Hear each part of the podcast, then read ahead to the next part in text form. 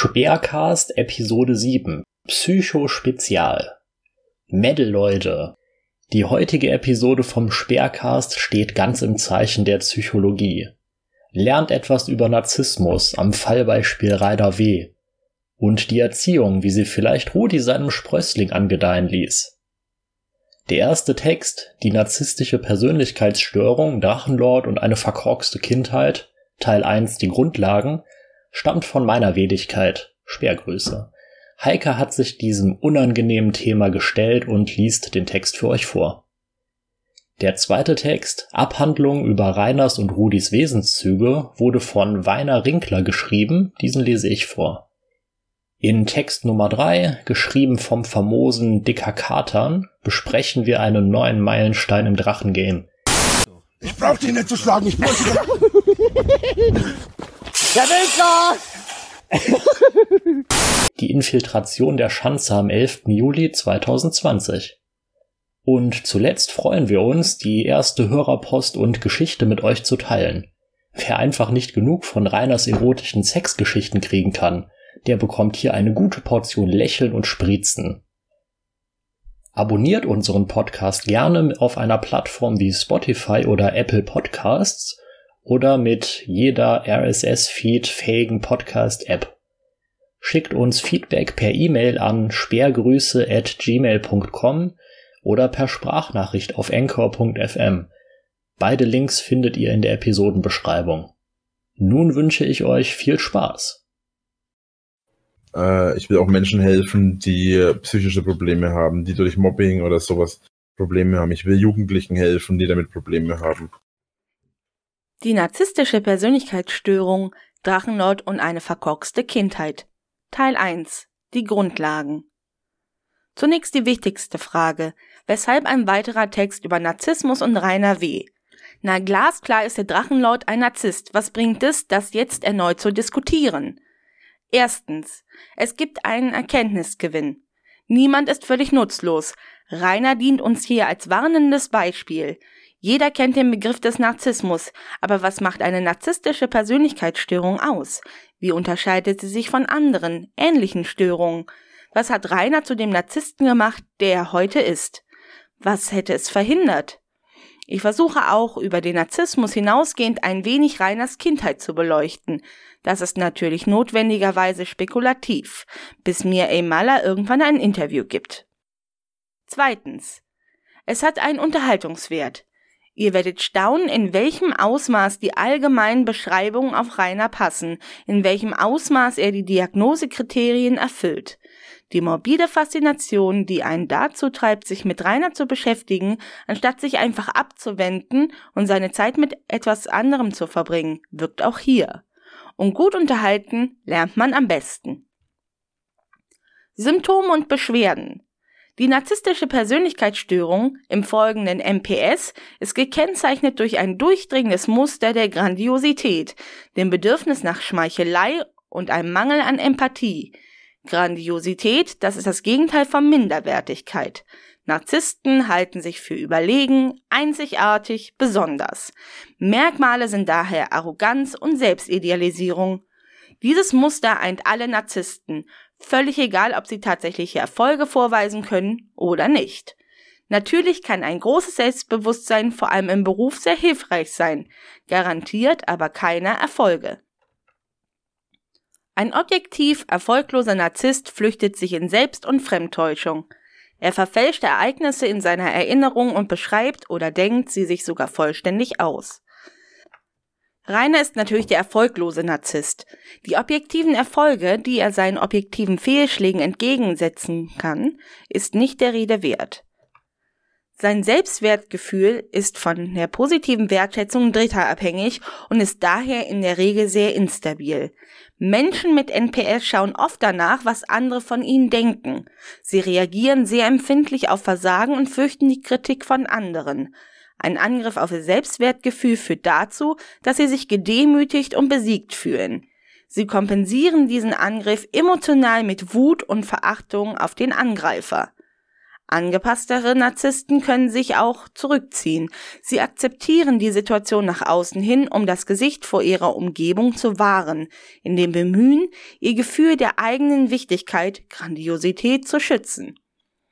Diese Akzeptanz ist aber grundsätzlich vorgetäuscht. Narzissten können auch einfach Situationen vermeiden, in denen sie scheitern könnten. Rainer ist ein wahrer Meister darin. Narzisstische Personen haben Schwierigkeiten, sich in andere Menschen hineinzuversetzen. Anderen gegenüber verhalten sie sich oft herablassend. Der Umgang mit Narzissten ist daher, vorsichtig formuliert, sehr herausfordernd. Das meiste Leid verursachen Narzissten aber in Beziehungen. Es gibt zum Glück inzwischen unzählige Seiten im Internet, welche Handlungsempfehlungen für die Partner von Narzissten bieten die abschätzige Sicht auf Mitmenschen und ihr hochmanipulatives Vorgehen macht stabile und vor allem gleichberechtigte Beziehungen unmöglich. Welche Art Beziehung Rainer führen würde, wenn er könnte, wird vielleicht in einem späteren Text beschrieben werden. Diagnose Nicht jeder narzisstische Mensch erfüllt die Kriterien für die narzisstische Persönlichkeitsstörung. Bei diesen Fällen kann man von einer narzisstischen Strömung sprechen. Keine Beurteilung aus der Ferne ist eine formale Diagnose, aber seine Schlüsse kann wohl jeder ziehen. Die klinischen Kriterien werden im Diagnostic Statistical Manual of Mental Disorders, 5th Edition, im folgenden DSM-5 beschrieben. Für die Diagnose der NPS müssen die Patienten mindestens fünf der folgenden Kriterien erfüllen. Erstens. Ein übertriebenes, unbegründetes Gefühl der eigenen Bedeutung und Talente, Grandiosität. Zweitens. Die Beschäftigung mit Fantasien von unbegrenzten Erfolgen, Einfluss, Macht, Intelligenz, Schönheit oder der vollkommenen Liebe. Drittens. Der Glaube, dass sie speziell und einzigartig sind und sich nur mit den Menschen auf höchstem Niveau verbinden sollten. Viertens.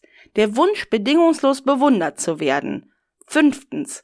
Ein Gefühl des Anspruchs. Sechstens. Ausnutzung anderer, um ihre eigenen Ziele zu erreichen. Siebtens ein Mangel an Empathie. Achtens. Neid auf andere und der Glaube, dass andere sie beneiden. Neuntens. Überheblichkeit und Anmaßung. Außerdem müssen die Symptome im frühen Erwachsenenalter begonnen haben. Bei Rainer sieht man eigentlich alle Kriterien erfüllt. Seine eigene Bedeutung überschätzt er völlig. Realistisch schätzt er sie nur dann ein, wenn er sich bescheiden geben will. Humble bragging. Oder sich Widerspruch wünscht. Fishing for compliments. Seine Fantasien waren lange von einem unaufhaltsamen Erfolg als Internet-Superstar geprägt und sind es vielleicht immer noch. Einzigartig ist er sowieso. Rainer, du bist echt ein ganz besonderer Mensch. Er ist wohl auch heute noch davon überzeugt, dass die Hater ihn um seine Bekanntheit und seine Erfolge beneiden. Siehe Punkt 1, das übertriebene und unbegründete Gefühl der eigenen Bedeutung. Seine Kritikunfähigkeit geht mit dem Wunsch nach bedingungsloser Bewunderung quasi Hand in Hand. Und seine Überheblichkeit, Arroganz und Anmaßung ist geradezu sprichwörtlich. Rainer ist davon überzeugt, dass ihm eine Sonderbehandlung in jeder Hinsicht zusteht. Lügen. In den Diagnosekriterien findet sich zwanghaftes Lügen nur indirekt wieder. Es lässt sich aus mehreren Kriterien ableiten. Viele von Reiners Lügen stellen eine Art Ersatzhandlung für echte Erfolge dar. Oft lügt er auch, um Versagen zu kaschieren. Rainer lügt gewohnheitsmäßig, um Kritik an ihm abzumildern, sich in einem besseren Licht darzustellen, um Expertise vorzutäuschen und als Experte für Spezialthemen auftreten zu können. Selbst- und Fremdtötung. Die narzisstische Persönlichkeitsstörung bringt auch ein erhöhtes Suizidrisiko mit sich – wenn die eigene Großartigkeit erschüttert wird, setzt eine tiefe Kränkung ein. Wenn diese fundamental genug ist, nehmen sich manche Betroffene das Leben. Nach Ansicht einiger Kriminologen sind viele Familienmörder Narzissten, die zum Beispiel im Angesicht einer Trennung, eines finanziellen Ruins oder ähnliches lieber ihre Partner und Kinder ermorden, anstatt diese zu verlassen oder das Verlassenwerden zu ertragen. Sie sind oft davon überzeugt, dass das Leben dieser Menschen ohne die Anwesenheit des Narzissten darin sinnlos wäre. Auch Schulamokläufer scheinen überproportional häufig narzisstisch geprägt zu sein.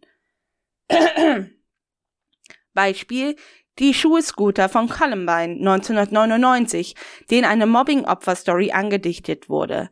Wie aber nachweisbar ist, war einer der beiden aber ein Mobbing-Täter und sein Kumpane ein typischer Mitläufer. Könnte Rainer sich oder andere töten? Ich denke nicht. Andererseits würde ich ihm nicht ansatzweise die charakterliche Eignung für zum Beispiel einen Waffenschein zugestehen. Häufigkeit. Etwa ein Prozent der Bevölkerung leidet an NPS. Männer erhalten die Diagnose häufiger als Frauen. Die meisten Betroffenen begeben sich aufgrund anderer psychischen Erkrankungen in Behandlung. Häufig leiden sie an Depressionen, weiteren Persönlichkeitsstörungen, somatoformen Störungen, körperliche Beschwerden ohne organische Ursache, Ängsten, Essstörungen oder Suchtproblemen. Diese Komorbidität ist bei Rainer ebenfalls gegeben. Er leidet fast sicher an Depressionen. Und mal ehrlich, wie könnte man in seiner Lage nicht depressiv werden? Seine morbide Adipositas muss schon aufgrund der Ausmaße als Essstörung klassifiziert werden, auch wenn er kein klassischer Binge-Eater ist. Auch sein vieles Daddeln am PC, an Konsolen und am Handy könnte ein Hinweis auf eine Medienabhängigkeit sein.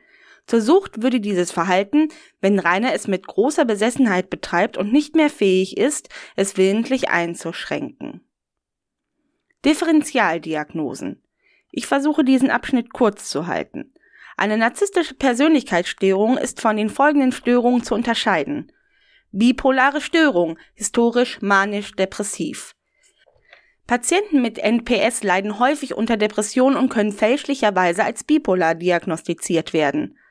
Aber das anhaltende Bedürfnis, sich über andere zu erheben, macht die NPS klar von der bipolaren Störung unterscheidbar.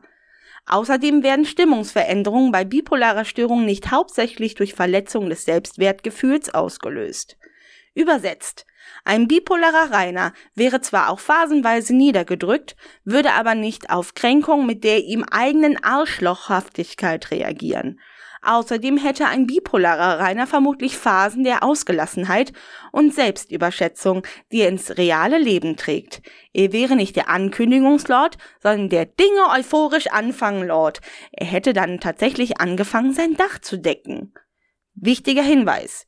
Die bipolare Störung ist keine Persönlichkeitsstörung, sondern endet als sogenannte affektive Störung der Depression und der Manie antisoziale bzw. dissoziale Persönlichkeitsstörung im folgenden APS.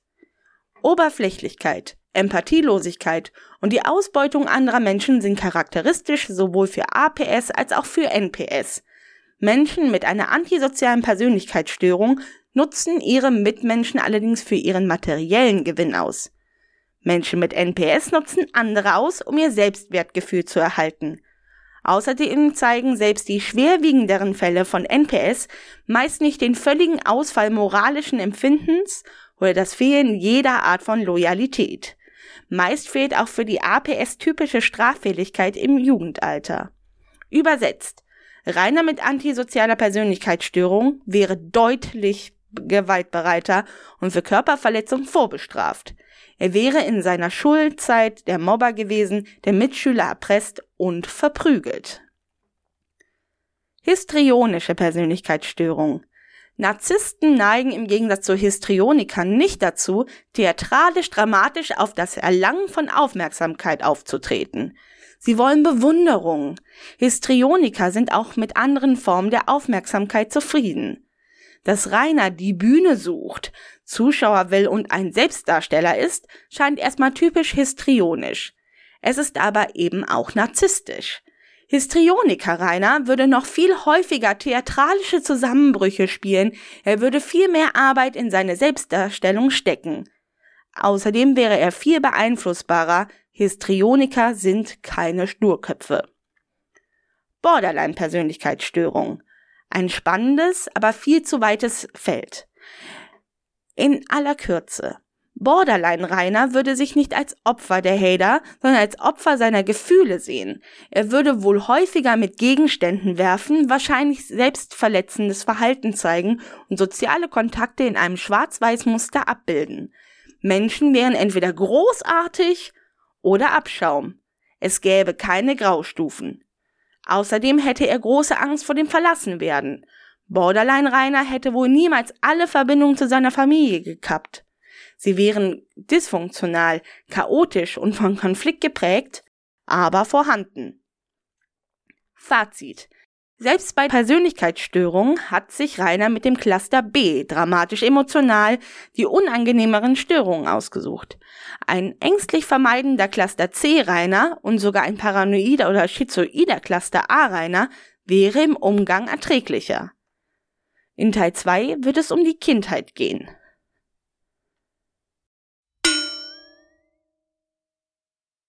Abhandlung über Rainers und Rudis Wesenszüge die Dynamik zwischen Rainer und Rudi wird seit jeher heiß diskutiert. Mich beschäftigt sie auch schon seit langem. Liegt in der Erziehung nicht die Tatsache, dass Rainer so ist, wie er ist? Müssten sich nicht Wesenszüge von Rudi in Rainer wiederfinden und umgekehrt? Was darf man an Rainers jetziger Misere, die er sein Leben nennt, getrost auf Erziehung schieben und was nicht? Das Verhältnis zwischen Rita und unserem Wongel lasse ich hier mal aus. Sicher hat sie auch Teilschuld an Reiners verpfuschter Existenz, aber allein die Tatsache, dass sie die Flucht aus der Schimmelschanze angetreten hat. Sobald Rudi eingebuddelt war, spricht wahrlich Bände. Nein, in diesem Beitrag geht es um Rudi und Rainer. Gerade von Rainer weiß man so gut wie alles, eine Google-Suche und man findet sein Zeugnis, Bilder vom Strachenspeer etc. Im Vergleich dazu ist die Informationslage zu Rudi und seinem Leben relativ dünn. Sicher, man weiß, dass er ein Lkw-Fahrer für einen lokalen Bauunternehmer war, alles, was nicht körperliche Arbeit war, als Drückebergerei abtat, und auch, dass er 2011 eingebuddelt wurde. Aber wer war Rudi? Wie weiter oben schon angedeutet, werde ich mir für meine Hypothese Reiners Charaktereigenschaften zu Hilfe nehmen, um Rückschlüsse auf Rudi als Person formulieren zu können.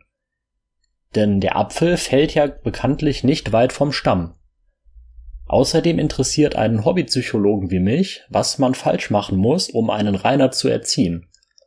Auch weiß ich nicht, was hier schon gesagt wurde und was nicht, von Kari und Dr. Oll. Das hier ist nur mein Blick auf Rudi und Rainer, den ich versuche, so gut es eben geht, zu belegen. Das war eine lange Einleitung, jetzt hier der Hauptteil. In einem Stream, glaube so 2017, meinte unsere damals noch weniger speckige Speckmade, dass sein Verhalten von den Hatern von Rudi, sofern er noch leben würde, mit den übelsten Maulschellen quittiert worden wäre. Für mich zeichnet sich bereits ein deutliches Bild. Klein Rainer hatte irgendwann das erste Mal eine Auseinandersetzung mit Rudi und in Ermangelung anderer Alternativen zückt diese einfach kurz die Rückhand, um zu zeigen, wer hier der Mann im Haus ist. Keinesfalls möchte ich hier andeuten, dass Rainer täglich von Rudi die Prügel rausgeschmissen bekommen hat. Wohl aber, dass er in seiner Kindheit gelernt hat, dass Gewalt eben doch eine valide Lösung ist, die er auch regelmäßig anzuwenden versucht. Zumindest spricht er ja immer davon, die Hater zu verwemsen. Spulen wir jetzt noch ein paar Jahre vorwärts und Rainer ist selbst ein verurteilter Gewalttäter. Auch seine legendäre Sturheit, die Winge vermutlich als Unnachgiebigkeit beschreiben würde, fällt unter die Kategorie vom Vater abgeschaut. Gerade als kleines naives Kind, das von der Welt noch nichts weiß, übt diese Eigenschaft gepaart mit der Tendenz zu Gewalt einen imposanten Eindruck aus. Denn keiner im Haus widerspricht Rudi, jeder hat vor seiner Autorität Respekt. Ganz nach dem Motto, gib Rudi in seiner Starkköpfigkeit, was er will, sonst setzt es was. Dass diese Methodik außerhalb des Winklerschen Grundes nicht funktioniert, weiß Klein Rainer nicht.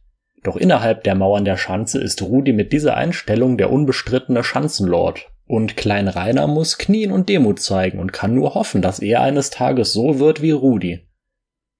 Hier erklärt sich auch für mich die Bewunderung, die Rainer für Rudi hat. Er bewundert weniger ihn als Person, sondern die Position, die er ausübt. Rudi, der auf einem goldenen Thron über allem steht, und Rainer, dem nichts anderes übrig bleibt, als auf einer Stufe mit ihm sein zu wollen. Ich versuche hier nicht respektlos zu sein, mag ja sein, dass Rainer das ein oder andere mit ihm zusammen unternommen hat. Aber ich weiß leider auch, dass Rainer als Narzisst sich nur für die Funktion der Leute, die ihn umgeben, interessiert. Nicht für ihre Persönlichkeiten. Außerdem kommt noch hinzu, dass auch Rudi sich in seiner Rolle des Angehimmelten reichlich wohlfühlte. Zwar auch wieder nur Spekulation meinerseits, aber irgendwo muss sich ein am Leben gescheiterter Lkw-Fahrer, der gerade so den Hauptschulabschluss geschafft hat und in der hinterletzten gottvergessenen Provinz Frankens lebt, seine Selbstwertbestätigung abholen. Gerade die Sturheit Reiners ist nochmals besonders mit Nachdruck zu erwähnen ist sie doch für mich der Hauptfaktor, der ihn daran hindert zu erkennen, wie rettungslos er sein Leben vor die Wand gefahren hat. In einem neueren Stream, glaube 2019, meinte er, er müsse weitermachen, denn wenn er jetzt aufgibt, hat er alles. Freunde, Familie, mentales Wohlbefinden umsonst geopfert. Seine Sturheit verwehrt ihm die zentrale Erkenntnis, dass man im Leben Dinge opfern muss, ohne dafür was zurückzubekommen. Reiners wirre Sexualität ist eines anderen Beitrages würdig. Eine Abhandlung darüber werde ich hier an dieser Stelle nicht vornehmen. Wohl aber noch werde ich seinen Blick auf das andere Geschlecht deuten, denn wie der Vater, so auch der Sohn. Laut meiner Erfahrung mit Dorfsteppen, ich wohne selbst in der Provinz und weiß, wovon ich rede, ist das Bild, das Rainer von Frauen hat, wahrlich keine Besonderheit unter Mitgliedern dieser speziellen Bevölkerungsschicht. Frauen stehen in der Welt der Dorftrottel für Lustgewinn, sind Ernährer und haben gefälligst ihr dummes Maul zu halten und schön Ja und Amen zu sagen. Dass Rudi nicht gerade die hellste Kerze am Kronleuchter war, erschließt sich jedem, der mehr Intelligenz hat als ein Schweineschiss. Auch durch seinen im oberigen beschriebenen Hang zur Gewalt gepaart mit Starrköpfigkeit erschließt sich mir, dass er mit Rita und Ramona einen ähnlichen Umgang hatte wie mit Rainer. Auf kleiner muss das abgefärbt haben. Und wieder passt alles so gut zusammen, dass es zum Fürchten ist, wie die Cola-Bärchen-Leaks bezeugen. Wenn auch nicht körperlich, so wendet der Suppengombo doch psychische Gewalt an, um zu bekommen, was er will. Er manipuliert, terrorisiert emotional etc. Kurzum, Rudi war ein Arschloch, ein Dorfdepp, wie er nur allzu häufig in unserem schönen Deutschland vorkommt. Auch Rainer ist ein Dorfdepp, der jedoch, anders als Rudi, das Internet für sich entdeckte.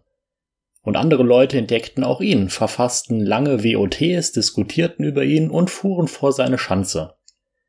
Aber das ändert nichts an der Tatsache, dass Dorfdeppen wie unserem lieben Dräger nur das Einsichtsvermögen fehlt, ihre Dummheit zu erkennen. Und weil sie es nicht haben, existieren sie noch heute. Der Witz ist, ich kann ja da mal, ich kann ja mal aus meiner eigenen Haustür meinen Arsch rausziehen und mich in den Garten stellen, im Garten ein bisschen was machen oder im Garten oder, oder einfach grillen, ohne dass irgendwelche Vollidioten vor meiner Haustür stehen.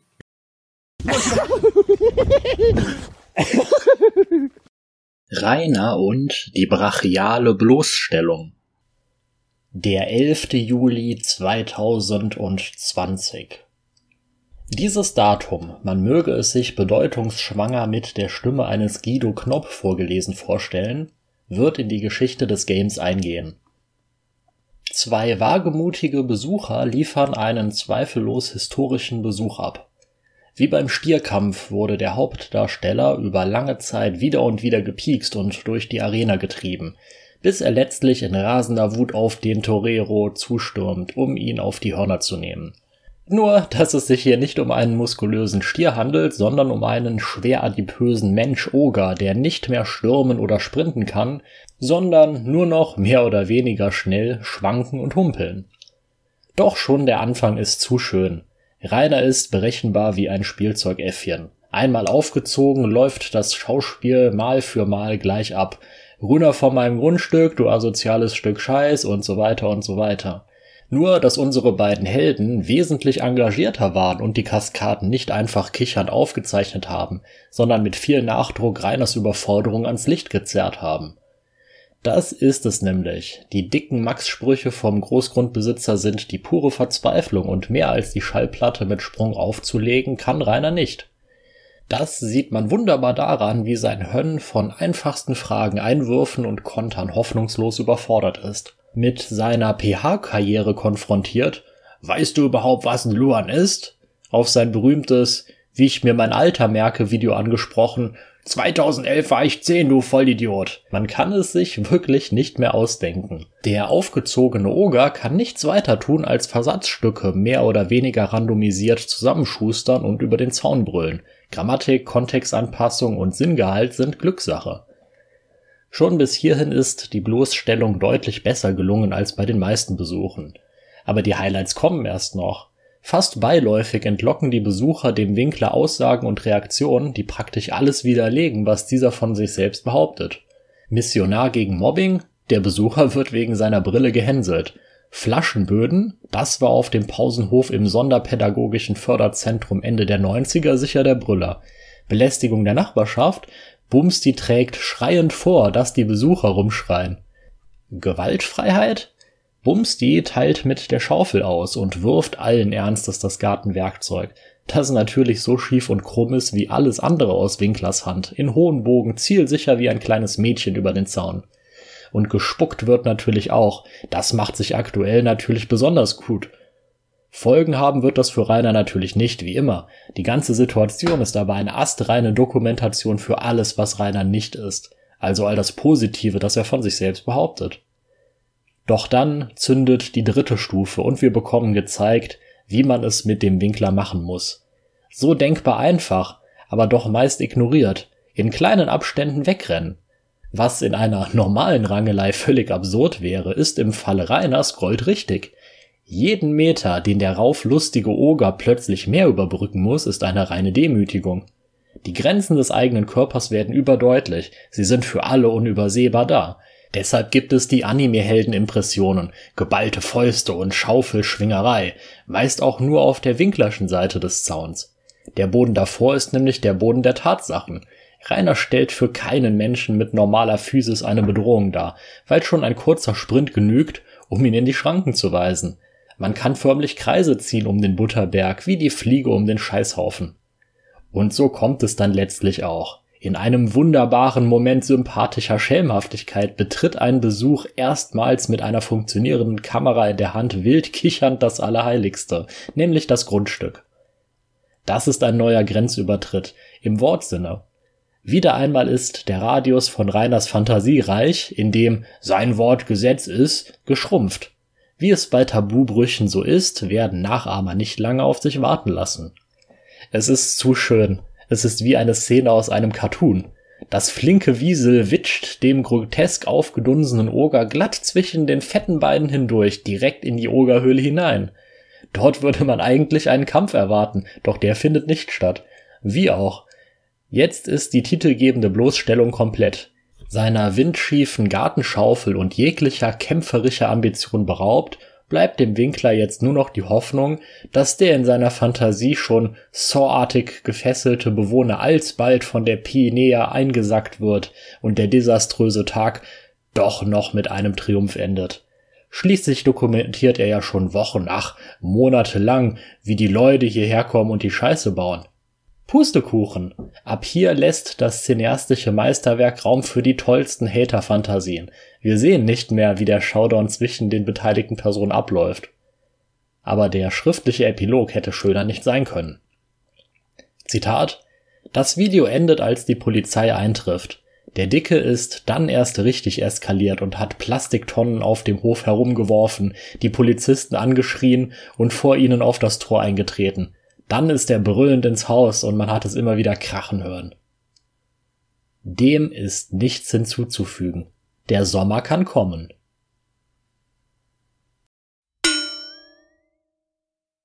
Ja, kommen wir zur Hörerpost. Wir haben eine E-Mail bekommen von Mr. Rexon.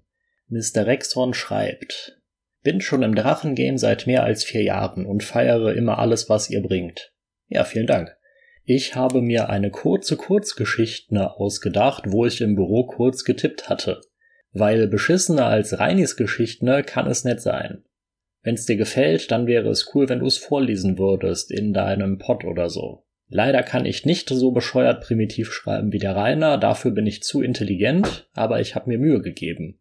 Kurzum, es soll zeigen, zusammengefasst, was eigentlich am meisten drinsteht in den Romanen vom Lad. Grüße und Liebe, Mr. Rexon. Ja, vielen Dank für die lieben Worte. Ich habe mich sehr drüber gefreut.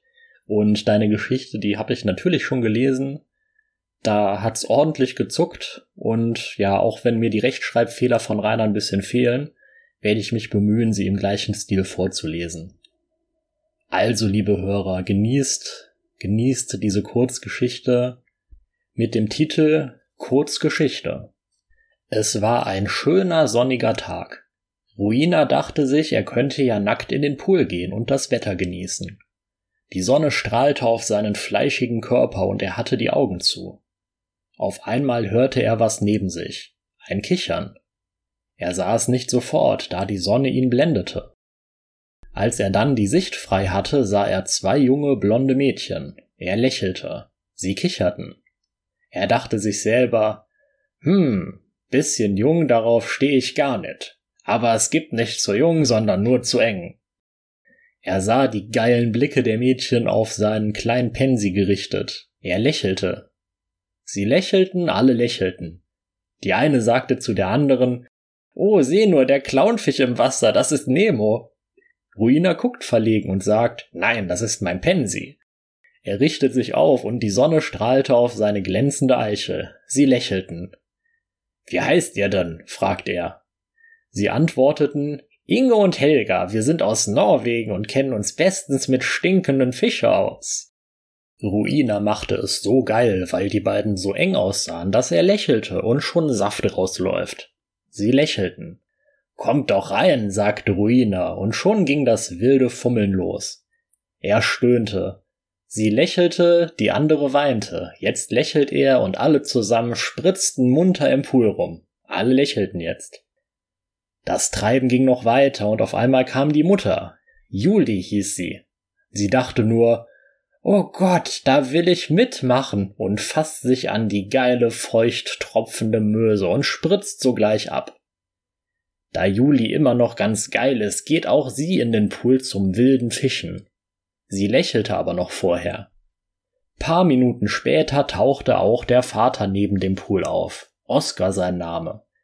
Er musterte die Fischerei und sah, dass alle lächelten, spritzten und stöhnten. Man konnte die geilen Säfte kaum noch vom Wasser unterscheiden. Er sah seine Töchter mit dem Ruiner rummachen, während er Julis geile Muschi mit den Fingern bearbeitete. Er merkte ein Zucken in der Hose, als er den großen, behaarten, fetten Arsch von Ruina sah und an ein U-Boot-Bunker aus dem Zweiten Weltkrieg dachte. Er lächelte und dachte sich, da würde ich gern mal Anker anlegen. Er sprang in den Pool, drückte sein U-Boot in den dunklen Hafen rein. Ruina merkte seinen geilen harten Schwanz und sagte, Gib mir die Torpedos. Er lächelte und stöhnte. Ruina stöhnte und lächelte und alles stöhnten und lächelten sie rum. Auf einmal unterbricht das Treiben schlagartig. Zack! Ruina erwacht und merkt, dass er ganz allein im Pool ist. Aber auf einmal hört er ein Geräusch ganz leise aus dem Wasser. Er horchte und er hörte das Sonar vom U-Boot.